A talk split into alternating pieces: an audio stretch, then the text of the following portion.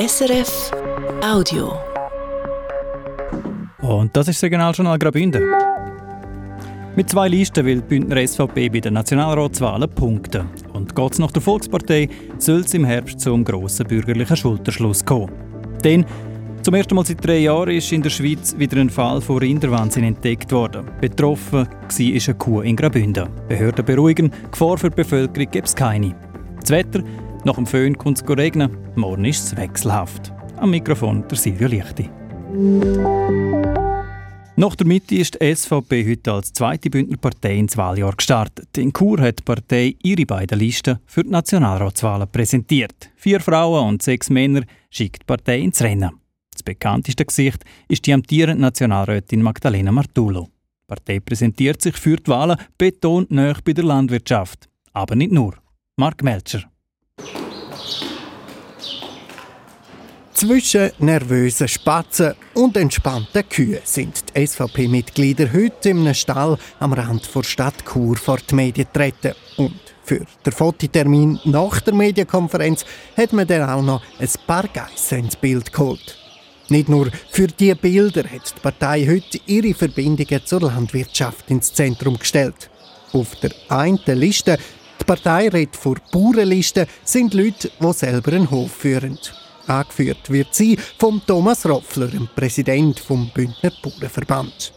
Auf der anderen Liste mit dem Übernamen Powerliste, dort wo auch Magdalena Martullo drauf ist, setzt man auf Unternehmerinnen und Unternehmer der Präsident der SVP Graubünden, der Roman Hug. Wir haben auch thematische Schwerpunkte setzen mit diesen zwei Listen. Wir haben die Liste Power, wo wirklich Leute aus Wirtschaft und Politik äh, ihren Leistungsnachweis erbracht haben und dementsprechend auch äh, gute Leute sind zum Kandidieren. Und dann haben wir die Bauernliste, wo wir logischerweise die Landwirtschaft so präsentieren, wie es eben äh, der Kanton auch den Anspruch hat. Ja.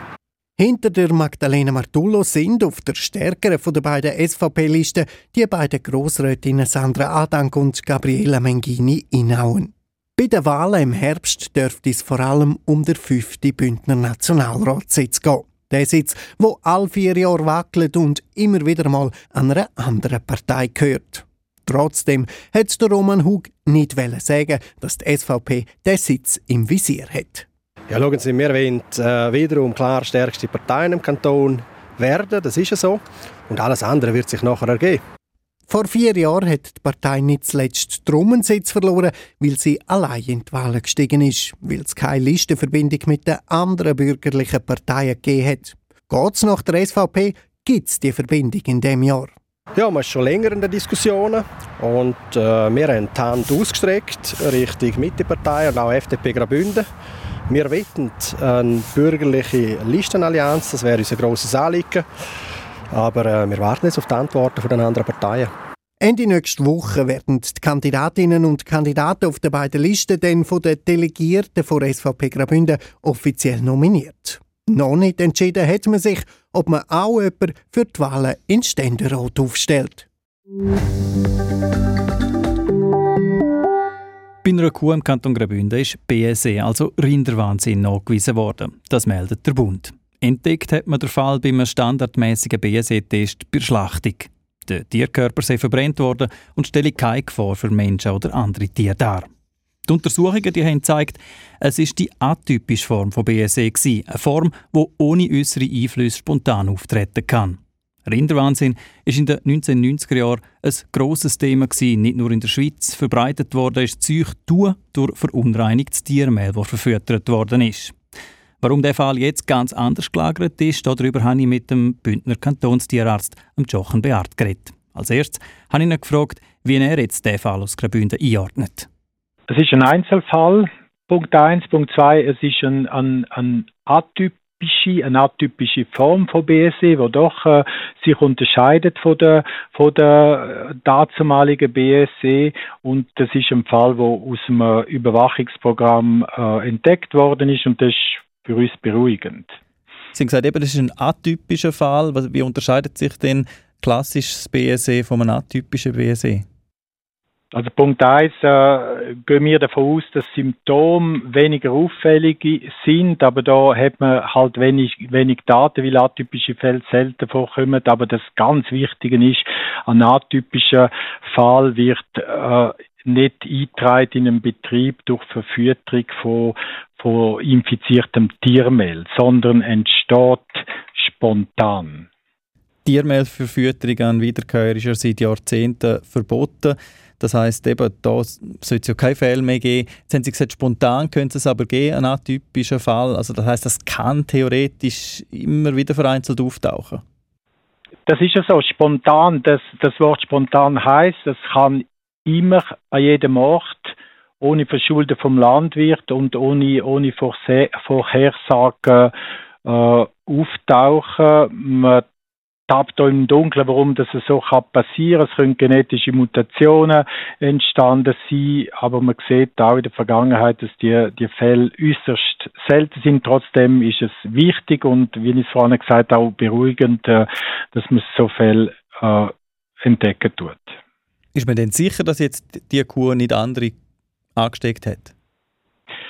Ja, also, äh, der zweite Fall ist, wie kann so ein Tier, wo äh, atypisch BSE hat, was für eine Gefahr geht von dem Tier aus? Das erste ist natürlich das Produkt Fleisch. Die Kuh ist äh, bei der Schlachtung erkannt worden, es ist separiert worden, man hat das Tier getestet und man hat, sobald es der, der Testbefund vorhanden war, ist, hat man den Schlachttierkörper und alle äh, Schlachtabfälle äh, entsorgt, äh, unschädlich entsorgt, verbrennt. Der zweite Punkt ist, gibt es irgendwo vom Betrieb aus äh, mögliche Gefahrenquellen, die ausgehen und da sind wir jetzt dran, auf dem Betrieb die entsprechenden Maßnahmen zu treffen. Im Fokus stehen vor allem direkte Nachkommen von dieser Kuh. Aber das heisst, die Kühe, die neben dieser Kuh gestanden sind oder einfach der Umgang mit dieser Kuh, da geht keine Gefahr aus? Richtig, wir haben beim BSE ganz klare Situation. Wir kennen keine horizontale Übertragung. Ein Tier in einem Bestand kann ein anderes Tier nicht, nicht anstecken. Äh, ein Fragezeichen oder gewisse Unklarheiten sind betreffend vertikaler Übertragung. Eben, äh, vertikal heißt Übertragung vom Muttertier auf das ungeborene Nachkommen. Und darum stehen jetzt äh, die Abklärungen von den direkten Nachkommen im Fokus. Jochen Beard, eben das ist der erste Fall seit 2020 in der Schweiz und ähm, ja, wenn man noch weiter zurückgeht, seit 2012 dann. Ähm, ja, was bedeutet das jetzt auch für Sie, für, das, für Ihr Amt? Ja, es ist natürlich äh, ein Challenge äh, und man merkt auch, dass BSE doch äh, immer noch sehr, sehr emotional halt, halt diskutiert ist. Und äh, für uns äh, ist, ist es aber auch eine, große Erleichterung, wenn man sieht, dass der Fall korrekt abgewickelt worden ist. Und, äh, und wir sind jetzt in der Phase von der Kommunikation. Kommunikation ist immer schwierig, ist immer ein Challenge, aber auch da sind wir überzeugt, dass man das äh, entsprechend der Bevölkerung kann überbringen, nämlich dass äh, dass wir zwar einen Fall haben, aber dass es absolut keine Gefahr besteht für die Bevölkerung und für den Fleischkonsument. Sagt der Bündner Kantonstierarzt der Jochen Beat.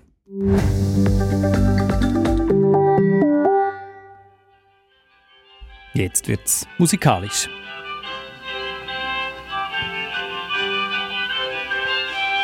Appenzeller und Toggenburger Streichmusik. Vielfach sind die Melodien nie aufgeschrieben. Entweder hört man sie wie da, aber eine alte Schellackplatte, oder die Leute haben sie einfach noch im Kopf.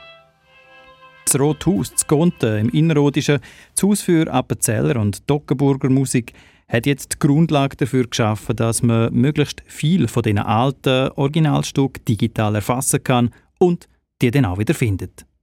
Karin Kobler. Der erste Ton ist das Kreuzchen, oder? Das Ständchen da, down, up, RR, down, up, RR, äh, up, RR, up, up, up, up, down, down, down, up, down, up, down, down. Ja, ist das so schwierig da einfach gerade, aber ja, so. Also da wäre genau da. Der Albert Kölberner, er kann schon singen. Was er da gerade macht, ist ein Code aufschlüsseln. Ein Code aus R für geradeaus, U für ufe und D für abe. Dennis Parsons der hat äh, das Problem gehabt, dass er klassische Musik hat müssen sortieren eigentlich das gleiche Problem wie da. Und der hat dann den Parsons Code äh, entwickelt und mit dem arbeite ich auch. Und zwar, wenn der Albert Kölbener, ein musikangefressener pensionärer Musikant, Volksmusikstücke erfasst. Das ist nämlich nicht immer so einfach. Gibt es alte Noten in einem Büchlein oder auf losen Blättern, dann kann man die Noten einscannen. Vielleicht gibt es sogar noch eine Aufnahme dazu. Wenn das Stück einen Namen hat und sogar ein Komponist, dann ist die Sache erledigt. Anders, wenn ein Stück zwar Noten hat, aber gerade mal Wälzerli heisst. Von diesen Wälzerli mit dem Namen Wälzerli gibt es nämlich Hunderte. Und dann kommt eben der Code zum Tragen. Wenn man bei einem Stück den Code macht, merkt der Fachmann, Moment, der Code, RRDD, UDD, haben wir doch schon. So oder ähnlich. Und so gibt es zu einem Stück plötzlich mehrere Varianten aus verschiedenen Zeiten, sagt Geschäftsführerin vom Rothaus Barbara Betschert. Wir haben auch ähm, zweite Stimmen, wo, wo Musikanten geschrieben haben zum Teil. Ähm, und das Spannendste an dieser ganzen Sache ist eigentlich das, dass man jetzt das erste Mal kann schauen kann, welches die älteste Quelle ist. 5300 Märsche, Wälzerli, Mazurkas oder Polkas sind so schon erfasst worden.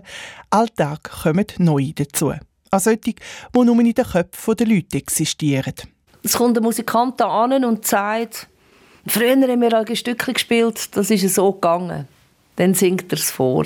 Und dann degen sie es notieren und erfassen. Die Appenzeller und Toggenburger haben gegenüber den Zentralschweizer zum Beispiel einen grossen Vorteil.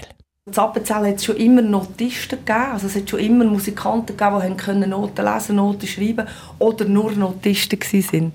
Die Basis für die neue digitale Sammlung ist eine Sammlung von über 8000 Stück, die das Rothaus vom Erwin Sager, einem pensionierten Lehrer aus Bühler, bekommen hat.